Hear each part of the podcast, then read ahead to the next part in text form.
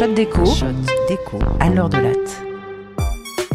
Dans ce nouvel épisode, je voudrais vous expliquer la tribune publiée le 9 avril dernier dans le journal Le Monde par un petit collectif dont je fais partie. Nous sommes une bande de profs de sciences politiques, d'économie et de droit qui réfléchissons ensemble à l'avenir de l'Europe. Dans cette tribune, nous faisons une proposition concrète pour que l'Europe soit un levier de la lutte contre la crise climatique et sociale. Après quelques éléments de contexte, nous détaillons notre proposition basée sur trois piliers. Le langage était un peu techno, c'était pour le monde, alors je me suis permise de traduire les idées dans un langage disons un peu plus accessible. Pas folichon non plus, ne vous attendez pas à vous bidonner, on est prof de fac quand même. Alors voilà.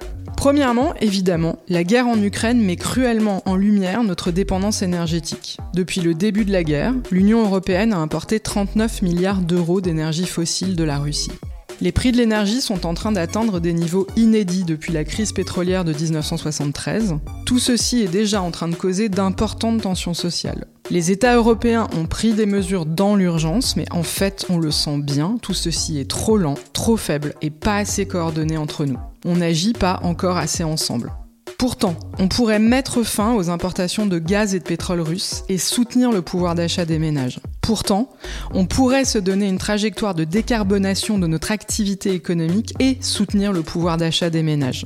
Il y a bien eu un grand Green Deal européen adopté après la première vague du Covid en juillet 2020, c'était bien, mais vraiment pas suffisant pour faire face à l'urgence climatique et aux conséquences sociales. Encore moins dans le contexte super tendu sur les marchés de l'énergie en ce moment. On doit et on peut agir plus fort. Voilà ce qu'on vous propose de faire.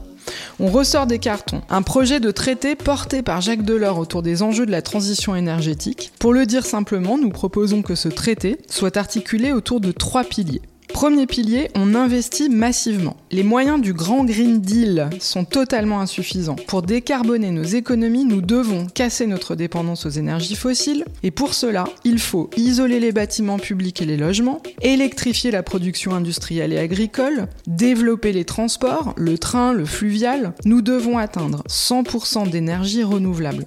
On estime qu'il faut des investissements verts supplémentaires de 1,5 à 2% du PIB européen chaque année. Et ce sont les chiffres de la Commission européenne. Deuxième pilier, la transition professionnelle et sociale. Toute cette transition énergétique va évidemment affecter des millions de travailleurs dans l'automobile, dans les transports maritimes et aériens, dans l'extraction et le raffinage des énergies fossiles, dans la logistique. On avait eu un peu le même enjeu dans les années 50 au moment du premier traité européen qui s'appelait la CECA.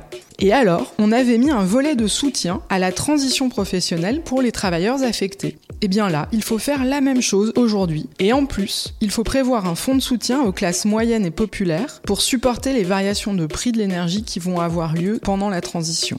Enfin, troisième pilier, de nouvelles recettes générées par un impôt juste. Et là, normalement, vous me voyez venir. La crise Covid a coûté cher Ça n'est pas grand-chose à côté de ce qui nous attend dans les trois prochaines décennies, à base de grosses, grosses catastrophes climatiques. Eh bien, c'est au niveau européen et pas national qu'on va trouver les moyens de financer. D'une part, on doit avoir une capacité permanente d'emprunter. Aujourd'hui, c'est encore chaque État, chaque pays qui emprunte de son côté. D'autre part, on doit pouvoir lever des impôts ensemble. Il faut un impôt européen sur les grandes fortunes. Un impôt sur les patrimoines supérieurs à 2 millions d'euros rapporterait 1% à 1,5% du PIB européen. Vous vous souvenez? C'est à peu près ce qu'il nous faut pour financer la transition.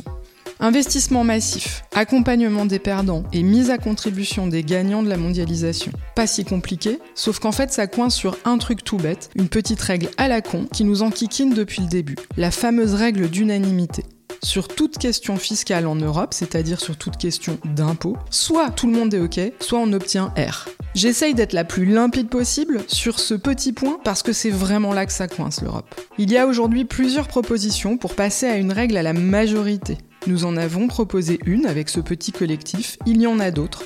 Je pourrais expliquer notre solution dans un prochain épisode, mais en attendant, un seul truc à retenir, c'est que nous ne pouvons plus attendre, nous avons les moyens d'avancer, nous savons même quoi mettre en œuvre. C'est une question politique maintenant, et là l'idée, c'est d'être à la hauteur de l'enjeu historique.